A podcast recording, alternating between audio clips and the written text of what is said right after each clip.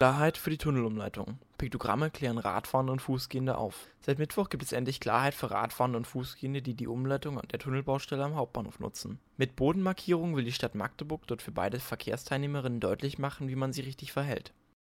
Durch die Vollsperrung der Tunnelbaustelle ist die Umleitung unter der Brücke des Magdeburger Rings entlang am ZOB und durch den Hauptbahnhof die einzige Verbindung von Stadtfeld in die Innenstadt.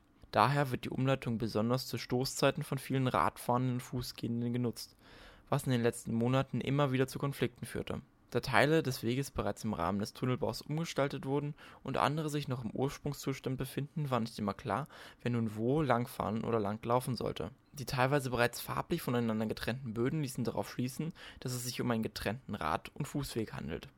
Das ist aber falsch, denn für die Zeit der Umleitung ist die Strecke Fußgeg-Radfahrer frei. Das heißt, Fußgehende haben hier Vorrang und Radfahrende müssen hier langsam fahren und sich den Fußgehenden anpassen. Dabei kann die gesamte Breite des Weges von beiden Verkehrsteilnehmerinnen genutzt werden. Doch um weiteren Konflikten vorzubeugen, werden jetzt jeweils Fahrrad- und Fußgängerpiktogramme auf den zukünftigen Rad- und Gehwegen markiert. Langsam und vorsichtig muss trotzdem gefahren werden. Im Bereich unter der Brücke wurden Piktogramme markiert, die über die rechtliche Situation aufklären sollen. Auf grünen Flächen ist dort zu lesen, Fußgehende haben Vorrang, Radfahren erlaubt.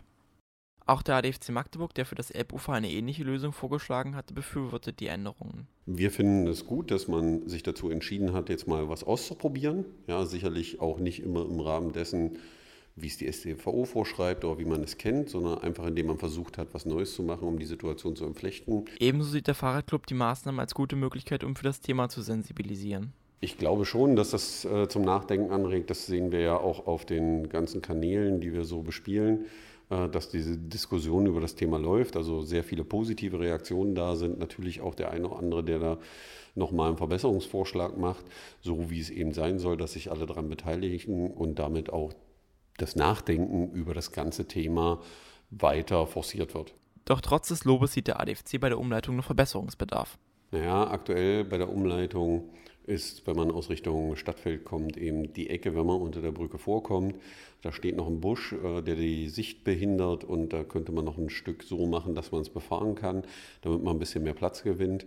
Zum anderen, wenn die zu Ende ist und man Richtung Bahnhof fährt, die nicht genutzte Rechtsabbiegerspur, die da sich da befindet, könnte man vernünftig absperren, dass die Radfahrer sie nutzen können und nicht mit über den Fußweg müssen, der links davon ist am Busbahnhof, um das Ganze ein bisschen mehr zu entflechten.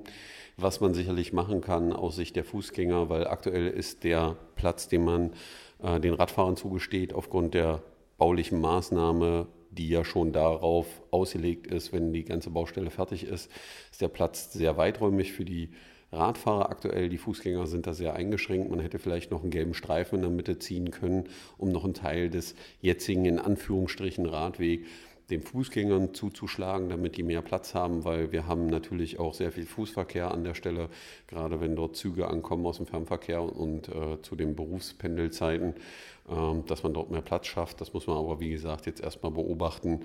Die nächsten Wochen werden zeigen, wie Fußgehende und Radfahren die Lösung annehmen. Bei Erfolg könnte man das Modell vielleicht bald auch in anderen Orten in der Stadt anwenden.